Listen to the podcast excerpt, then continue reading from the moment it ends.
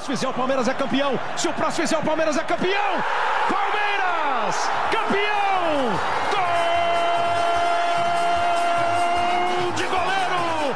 Gol de Grande área, o Breno Lopes de cabeça!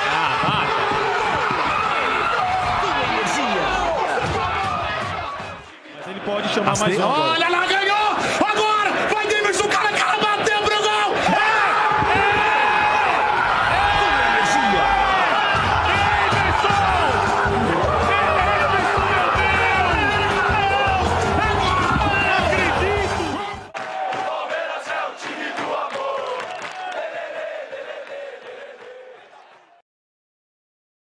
Olá, ouvinte da Coluna Palmeiras. Tudo bem com você?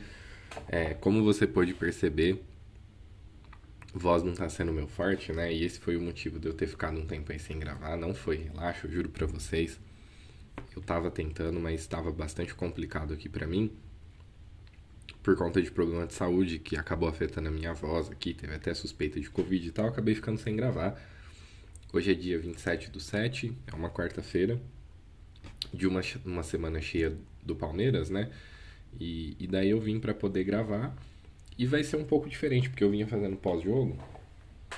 E já esfriou um pouco, né? Eu falar especificamente dos jogos. Então, eu vou dar alguns destaques das três partidas que eu acabei não comentando. É, mais uma vez, desculpa. É, eu sei que tem um pessoal aí que gosta de me ouvir. Eu acabei decepcionando vocês. Mas quando é saúde é mais complicado, né? A coluna Palmeiras vai começar a ter alguns conteúdos especiais. Uma das do, dos episódios mais ouvidos é aquele primeiro especial que eu fiz. E agora eu tenho preparado outros, um inclusive já está gravado. Eu vou editar para poder lançar, é bem especial mesmo assim, é com uma das pessoas que quando se trata de Palmeiras, para mim é uma grande referência. E hoje eu devo gravar outra mesmo com a voz meio zoadinha, mas devo gravar aí para poder lançar para vocês. Eu tenho certeza que vocês vão gostar bastante desse conteúdo especial, um conteúdo um pouco diferente, né? Como tem convidados, são episódios que acabam ficando bem maiores e tal, mas enfim. Um conteúdinho diferenciado aí para vocês. Se atendo aí ao que aconteceu desde a última vez que eu gravei, é...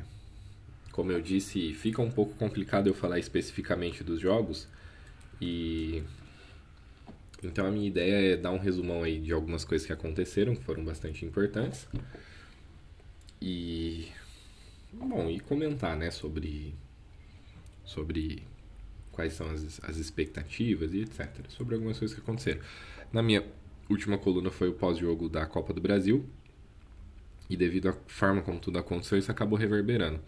Eu comentei um pouquinho sobre a arbitragem naquela coluna, mas eu até ia fazer um especial com o áudio do VAR, só que muita gente fez e tal. Eu, como eu disse, se, se a ideia é trazer um conteúdo aqui para vocês ouvirem que está amplamente repetido na internet, eu prefiro não trazer. Então eu deixei para lá. O que tem de novo aqui no momento que eu gravo é que o CNM, que agora é o presidente da comissão de arbitragem, né, o ex-árbitro CNM, ele recebeu a Leila Pereira ontem lá num evento e etc. e pediu desculpa. Dizendo que realmente houve uma falha. e evidentemente essa falha custou muito para o Palmeiras. Como eu disse na coluna anterior, é, normalmente os, os, resultados assim, eles, na minha opinião, dificilmente dá para pôr na conta da arbitragem. Eu acredito que o Palmeiras teve e teria muita chance de, de conseguir passar, né? Na Copa do Brasil, teve a chance dos pênaltis. No tempo normal também poderia ter feito alguma coisa um pouco diferente.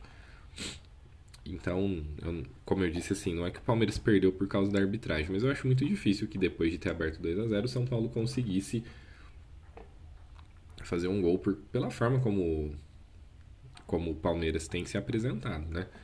Desculpa, pelo, pela forma como o São Paulo estava se apresentando naquele jogo. Não parecia muito que o São Paulo estava.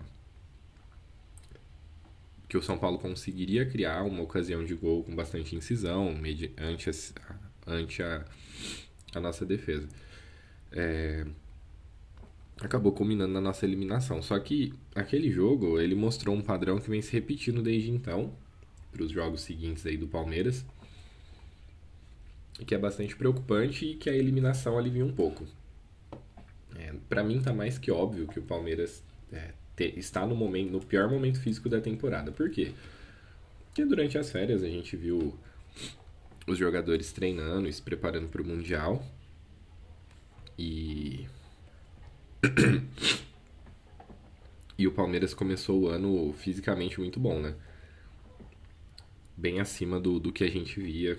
Inclusive o Jorginho deu uma entrevista num podcast, nem lembro qual foi, porque eu só vi o corte, eu não costumo ver esse tipo de podcast. Em que, eles diz, em que ele disse que o Chelsea ficou bastante impressionado com o Palmeiras e que apesar de saber da diferença que envolve um, um, time da Premier League e um time aqui do Brasil, o... eles ficaram assim bastante impressionados porque eles não conseguiam criar contra o Palmeiras porque o Palmeiras tinha, era de uma, de uma aplicação tática poucas vezes vista por eles, né? Inclusive deu a entender que ele estava eles ficaram aliviados de terem conseguido o resultado, porque eles realmente temeram por perder aquela, aquela decisão lá, né? Eu achei bastante interessante isso. Só que toda essa antecipação que fez com que o Palmeiras sobrasse na, na Recopa, sobrasse no, no Campeonato Paulista e começasse muito bem o Campeonato Brasileiro, é, agora está cobrando seu preço, né? Tirando os jogadores que são aberrações genéticas, tipo Gustavo Gomes, o Everton, que é goleiro, né? todos os outros principais jogadores do Palmeiras já têm começado a sofrer com a parte física. Eu também tenho que destacar o Scarpa. E aqui eu vou fazer um, um momento de redenção, meu. Para quem me acompanha aqui, eu sempre fui defensor do Scarpa. Eu sempre entendi que tudo que ele dá, tudo que ele oferece para o time, os técnicos tinham que dar um jeito de colocá-lo no time. Não, não tinham o direito, digamos assim, de de deixá-lo de fora. Porque ele tecnicamente era muito bom. Então, nesse meio tempo, junto de outros jogadores que também hoje são jogadores muito mais consolidados, eu sempre vi muito comentário de internet a torcida falando que ele era preguiçoso, reclamando dele, etc. O que eu acho um completo absurdo, porque ele sempre se dedicou e sempre que ele esteve bem, fisicamente, ele era um dos melhores do time. Isso sempre aconteceu. Ele teve tanto problema para poder estrear devido a problemas na justiça, porque ele saiu do, do Fluminense sem receber e veio livre para o Palmeiras, quanto ele teve lesões importantes na caminhada dele no Palmeiras. Infelizmente, isso encurtou muito do ponto de vista de jogos o que a gente viu do Scarpa nessa passagem. Mas já faz um tempo com o Abel que ele se consolidou e vem sendo um dos jogadores mais importantes. Por exemplo, na caminhada do da Libertadores de 2020, em Avejaneda contra o River era ele que estava jogando de titular, não era o Veiga. O Veiga ele começa a crescer um pouco depois. É, na, nas quartas contra o Libertar ele vai muito bem. O, jogo do Delfim meio que não conta porque foi muito fácil, né? Então, assim, é, tá bom, depois ele acabou não participando da final, e aí, é, quando a temporada 2021 começou, ele começou muito bem no Paulista, ele conseguiu se consolidar muito bem ao longo da temporada. E aí o Abel, obviamente, começou a ter que dar um jeito de deixá-lo no time, mesmo que muitas vezes de lateral esquerdo ou de apoio do lateral esquerdo ali. E agora, nos últimos jogos, ele tem sido o apoio do lateral direito. E a consistência física dele tem impressionado. Se você comparar imagens dele hoje com quando ele chegou no Palmeiras, fica muito nítido que ele cresceu fisicamente, né? Tipo, ele tá mais forte. E, algum, e outros jogadores também. O próprio Rafael Veiga hoje é bem mais forte. Você olha para ele, ele é bem mais troncudo do que quando ele chegou. E eu acho esse trabalho físico fundamental, porque futebol é físico, né? Como eu disse, existe um padrão aí dos últimos jogos de queda que começou contra o São Paulo e veio se arrastando ao longo do, desses outros jogos, né? Mais três jogos para frente, que, que eles foram de vitórias, mas eles preocupam por conta de é, o Palmeiras é, mostrar ser o time que a gente se acostumou a ver mais pro começo do ano, mas especialmente no segundo tempo ter uma queda física muito grande. E aí a gente atrela com outro problema, que é o fato de que alguns jogadores que sempre entraram muito bem, eles têm estado muito mal, eles têm se apresentado muito mal como é o caso do Wesley, por exemplo, que não é nenhum gênio, mas antes ele conseguia entrar e fazer um barulhinho ali, ser importante, é, principalmente por conta do um contra um dele. E hoje, inclusive, ele não tem sido muito bem sucedido nesse um contra um. Inclusive contra o Inter, o gol do Inter sai numa jogada que ele tenta driblar, não consegue, perde a bola, no contra-ataque o Inter faz o gol. É, isso preocupa, na minha opinião. E, bom, coisas que aconteceram aí no meio do caminho. O Verão saiu, né? Foi bem rápido a negociação. Inclusive, ontem a Leila falou sobre isso. Estou gravando no dia 27, no dia 26 ela falou sobre isso. É, e, e aí, assim, o discurso de que o Palmeiras está sempre atento ao mercado, agora que, que o elenco encurtou um pouco mais, tá, é, ele vem sendo reforçado, né?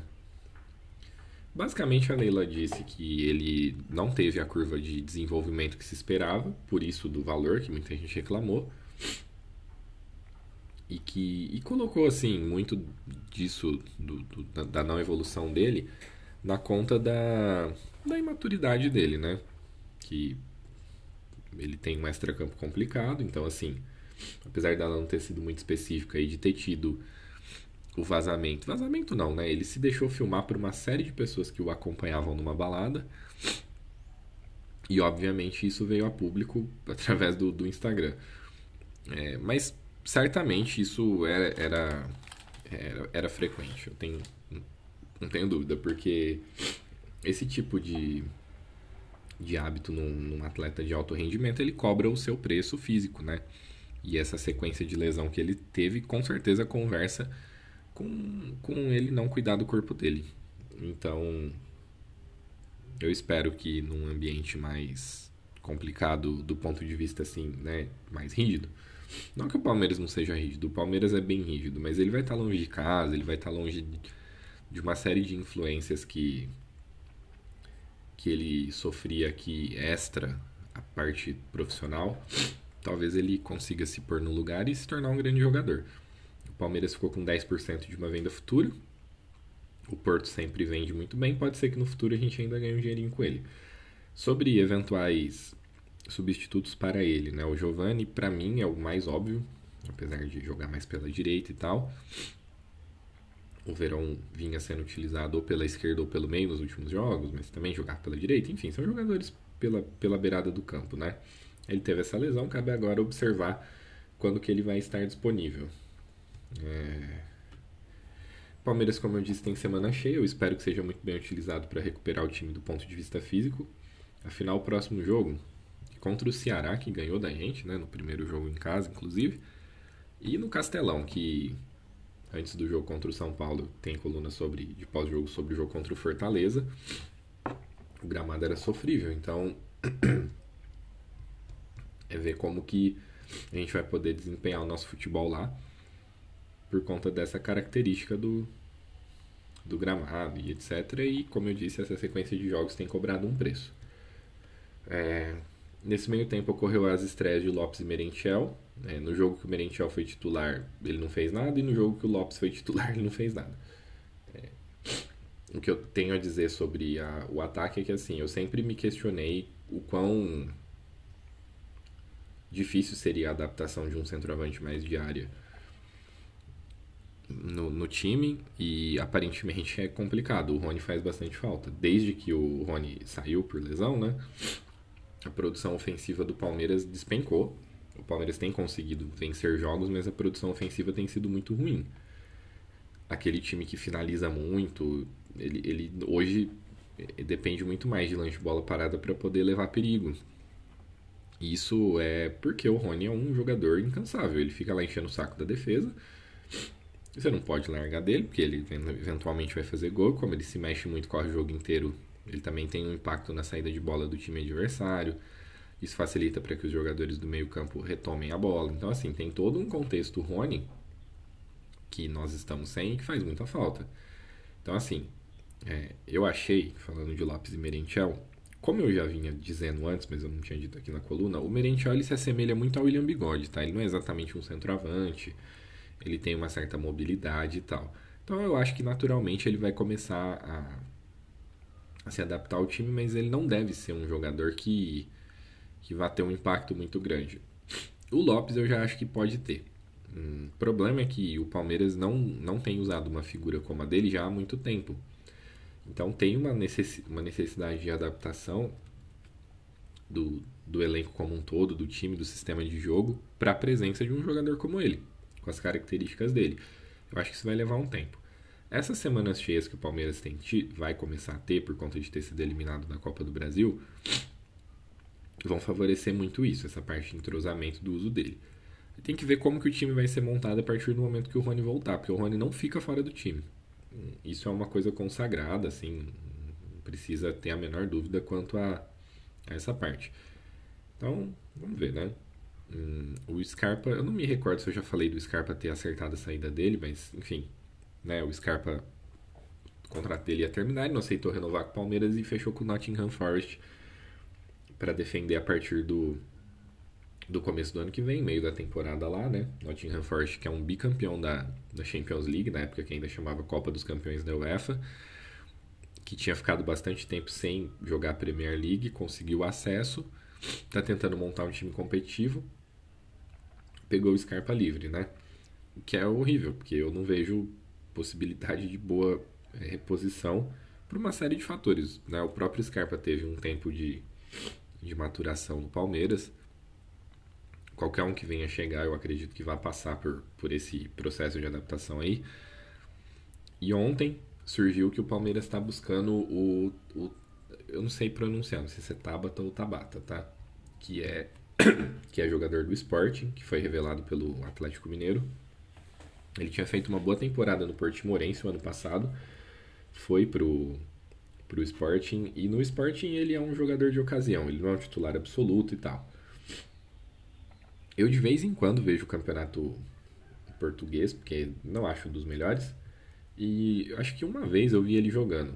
Eu acho ele um jogador interessante. Hum, eu acho que ele, ele é um jogador assim de características interessantes e que pode muito bem se encaixar no elenco do Palmeiras. Mas é aquela, não é um jogador que chega causando impacto não é um jogador que que é o que assim se comparado com as contratações que os nossos principais rivais têm feito é, ele não anima né? Mas ele é um jogador um ponto ele é canhoto ele ele, ele é habilidoso ele tem certa velocidade. Então é, por ter uma boa bola parada também eu, eu, eu entendo por uma série de fatores que inferior a do Scarpa mas ele é um jogador ainda em um certo desenvolvimento. Do ponto de vista de função, ele poderia suprir não só a saída do Scarpa, como algumas necessidades do elenco. Como eu tinha dito, procurar o substituto do Scarpa é urgente para agora. Hum, principalmente se for um jogador com esse perfil, assim, que, que não é uma unanimidade. Ele vai precisar de tempo para se adaptar. E esse fim de temporada, para mim, apesar de ser um fim de temporada bem intenso, com uma série de coisas importantes, né? Seria de seria bem fundamental. O Palmeiras fez uma composição lá na oferta pro, pro Sporting que foi rejeitada, mas não desistiu ainda, vai continuar negociando. Pelo jeito, assim, é, o Sporting e o Palmeiras não estão tão longe. Então, é uma negociação que pode ocorrer. Como eu disse, não é um nome unânime, mas é um jogador, assim, que o Abel achou interessante, né? Dos jogadores que o Abel achou interessante, alguns foram bem, outros nem tanto por exemplo, eu acho o Danilo Barbosa que era uma que foi uma opção do Abel um bom jogador. Faz falta, inclusive, no atual elenco. Eu acho que se ele tivesse no, no elenco, ele, ele estaria sendo bem utilizado. Mas não era nenhum craque, né? E nessa janela tem o Atuesta, que por duas janelas o Abel quis bastante, chegou e não tem conseguido se firmar. Em algumas colunas anteriores eu venho é, elogiando a, a evolução do Atuesta pode ser que ao longo do tempo ele comece a, a render frutos pro, pro elenco, né? É, bom, foram é, de, a vitória contra o São Paulo foi comentada, apesar de ter dado em eliminação. Depois foram três vitórias contra Cuiabá, América e Inter. É, Palmeiras e Cuiabá foi 1 a 0 assim, onde o time fez o suficiente para poder ganhar. O, o time do, do Cuiabá não é forte, assim, foi, foi um jogo bastante controlado. O Palmeiras fez uma apresentação típica de um time superior. Finalizou muito mais, teve mais posse de bola e por aí vai. O Cuiabá tentou assinar, assustar alguns contra-ataques, mas não, não obteve sucesso. Contra o América Mineiro foi um jogo aí um pouco mais complicado, né? O América teve tentou impor um volume de jogo muito maior, tinha um contra-ataque que assustava mais. O Palmeiras conseguiu vencer um jogo um pouco mais parelho. É, e contra o Inter, o primeiro tempo do Palmeiras foi um primeiro tempo digno de do Palmeiras que a gente está acostumado. O Palmeiras teve um domínio muito grande ao longo do jogo todo. É o Inter do Mano Menezes, né? Que o, o Inter ofereceu de, de perigo foram alguns contra-ataques sazonais. Mas também o Palmeiras finalizou muito mais, foram 18 finalizações, 9 no gol, bola na trave em dois escanteios seguidos de cabeçada do, do Zé Rafael. Primeiro tempo, gol anulado, extremamente polêmico, eu não vou comentar. E. Só que tomou um gol que deixou o Allianz Parque tenso. E depois conseguiu a vitória através de um gol do Gabriel Menino numa jogada onde o cruzamento foi do Vanderlan. É, quem acompanha a coluna é atento sabe que eu sempre aponto dois jogadores como mais prontos para poder jogar da base, que é o Vanderlan e o Fabinho. Inclusive eu sinto falta do Fabinho voltar a aparecer no time de cima. Eu acho que ele poderia muito bem estar se desenvolvendo aí junto com o pessoal. E o Vanderlan, por uma série de fatores que eu expliquei quando a demanda pelos jogadores da base ficou maior, eu, eu achava que ele já poderia comentar, começar a ter oportunidade, né? E ele teve, e em dois jogos, o Abel disse publicamente que ele hoje é o, o segundo, né? O Piqueires ainda ostenta aí o posto de, de, de favorito do Abel. O que, que ele oferece? Ele é um lateral vigoroso, então do, do ponto de vista de composição pelo lado esquerdo ele se apresenta muito bem. E ele ataca muito bem, ele é bem melhor para atacar do que o Piqueires. Isso é muito nítido. Ele chega ao fundo com muito mais facilidade, ele consegue fazer dobra com ponta. Ocorre o seguinte: as duas partidas que o, que o Vanderlan fez como titular, quem estava pela esquerda era o Dudu. E ele conseguia tramar bem com o Dudu por ali. Muitos jogos do Piqueires, é, ele não tinha ponta para trabalhar com ele. Eu, eu, inclusive, venho comentando isso há algum tempo, né? Muitas vezes ele ficava sozinho, então ele tinha pouca possibilidade de ter uma jogada limpa para colocar a bola na área, seja através de um passe mais acertado, seja através de um cruzamento. Então acho que isso também precisa ser levado em consideração na comparação entre os dois. Fora a questão defensiva do Piqueires, que muitas vezes inclusive atua como zagueiro, e eu não vejo o Vanderlan conseguindo fazer isso hoje. Mas é bastante animador, o jogador, ele é um lateral honesto, digamos assim. Se ele tem algum super predicado, isso ainda precisa aparecer. Mas ele é um lateral muito bem formado. É... Então, assim, o balanço do que aconteceu nos últimos dias é isso, tá? Hum. O Palmeiras venceu o título simbólico de campeão do primeiro turno. Algumas considerações sobre isso. O Palmeiras é, dizem que a conta para você ser campeão normalmente, né? Não sei que você tenha umas aberrações no campeonato, tipo, por exemplo, a Premier League anda tendo muita aberração, o Flamengo 2019 foi uma aberração. A conta básica para você conseguir ganhar um título seria o equivalente a ganhar todos os jogos em casa e empatar todos os jogos fora. O Palmeiras fez 10 jogos em casa e 9 fora. E fez 39 pontos. O que daria né, essa conta. Não foi exatamente dessa ordem. O Palmeiras ganhou fora, perdeu em casa e tal. Mas manteve essa média, que é uma média de título. Alguns times vêm com um viés de alta muito grande, como é o caso do Flamengo, Fluminense, que foi eliminado precocemente nas, nas Copas e, e tem tido tempo de trabalhar. E o Diniz vem fazendo um ótimo trabalho. Tem deixado o time bastante azeitadinho e tal.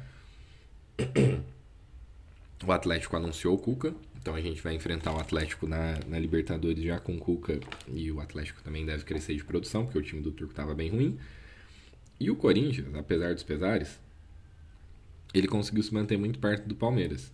O Corinthians tem uma pontuação muito aquém do futebol que apresentou. E agora o time melhorou bem, porque chegou o Fausto Vera, o Yuri Alberto já, e o Balbuena já, já estrearam. O Corinthians agora tem uma defesa inclusive de um nível muito parecido com a do Palmeiras, assim, que é um, há um tempo a melhor defesa do Brasil. Hoje eu, eu entendo que o Corinthians tem um, um nível de defesa muito parecido. Então, o Corinthians ainda tá, tá vivo nas três frentes, né? E a Copa do Brasil virou um caminho muito fácil para o Corinthians. Muito fácil, não. Virou um caminho bem acessível para o Corinthians vir a ser campeão. Porque dos grandes times, é, dos grandes elencos, quem está vivo na Copa do Brasil é o Corinthians e o Flamengo, né? Que se enfrentam na Libertadores. Ou seja, um vai tirar o outro e pode ter uma atenção maior ao Campeonato Brasileiro, uma atenção maior à Copa do Brasil. Então, assim, tem muita coisa para se desenrolar, é uma quantidade de jogos e de jogos que valem muita coisa condensado num período muito curto de tempo. Então, tem muita coisa a ver. é, é, isso, gente. Eu volto. É, não sei se a próxima coluna já é uma coluna especial, tá? Porque envolve uma série de coisas para eu poder lançar.